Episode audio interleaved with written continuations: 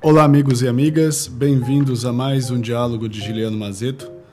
Estamos aqui sendo acompanhados e instruídos por François de La Rochefoucauld por meio das suas reflexões ou sentenças e máximas morais.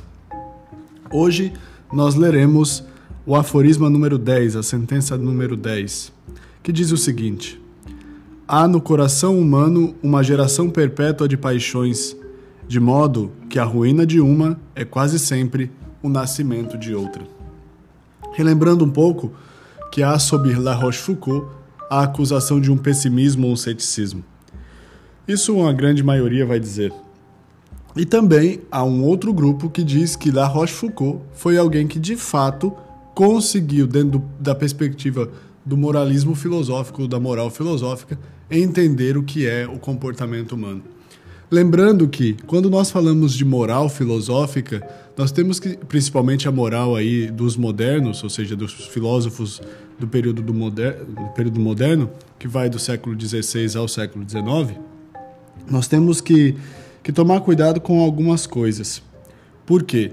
Porque quando essas pessoas, principalmente os filósofos como La Rochefoucauld do século XVI, eles estão pensando 16 aí depois do 17, né?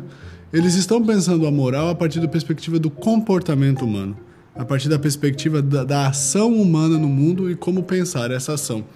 Então, La Rochefoucauld, olhando isso, ele vai dizer o seguinte: Olha, cuidado com quem pensa que vai poder se livrar das paixões. E o que são as paixões na linguagem de La Rochefoucauld? São todos os sentimentos, volições e movimentos dos afetos que, de fato, faz, faz com que nós nos movamos durante a vida. Traduzindo, raiva, alegria, tristeza, depois concernimento, é, insatisfação. São todos esses movimentos da ordem das emoções e da ordem dos afetos. E La Rochefoucauld está nos trazendo algo que acho que é muito importante e a se considerar em nossos dias. Nós nunca viveremos sem as paixões. Nós nunca viveremos sem os afetos. E quando nós nos livrarmos de uma, outra aparecerá. Por que, que isso é importante? Porque é preciso relembrar que, em geral, nós tomamos decisões baseadas nos afetos. Por mais que nós queiramos, nós não somos seres de razão. A razão sempre chega depois. A razão é sempre aquela convidada que depois que você arrumou a casa, ela chega. E quem arruma a casa são os afetos.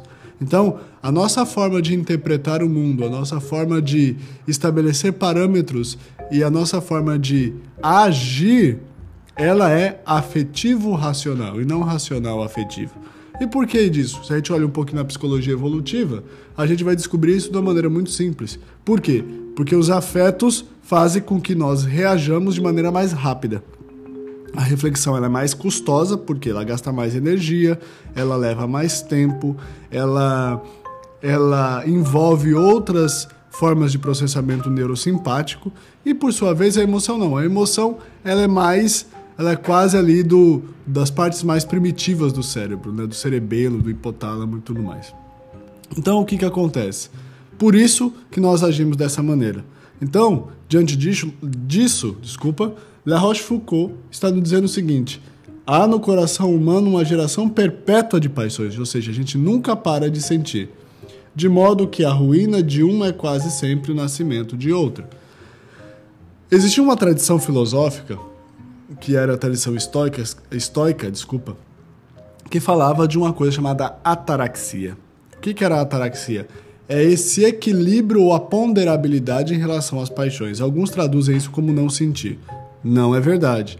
É essa ponderabilidade em relação às paixões. Nem demasiado e nem faltoso.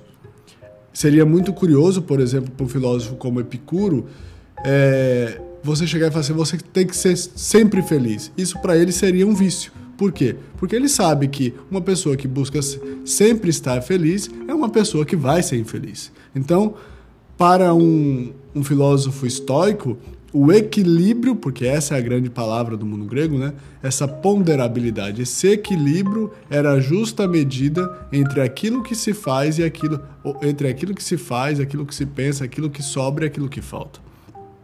Hoje, nós vivemos numa sociedade descompensada.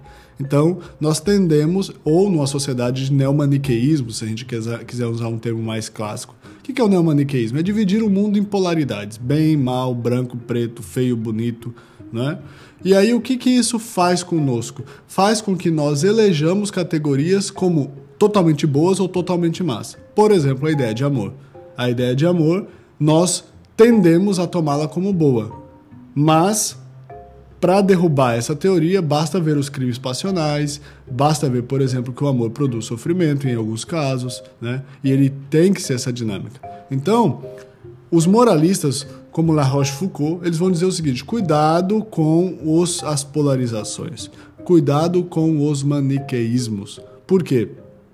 Porque a realidade em si, ela não é nem boa nem ruim, depende de como ela vai se, se aparecendo, ou depende de como ela vai se desdobrando no mundo e nos enredos da vida. Pense nisso e até a próxima. Tchau!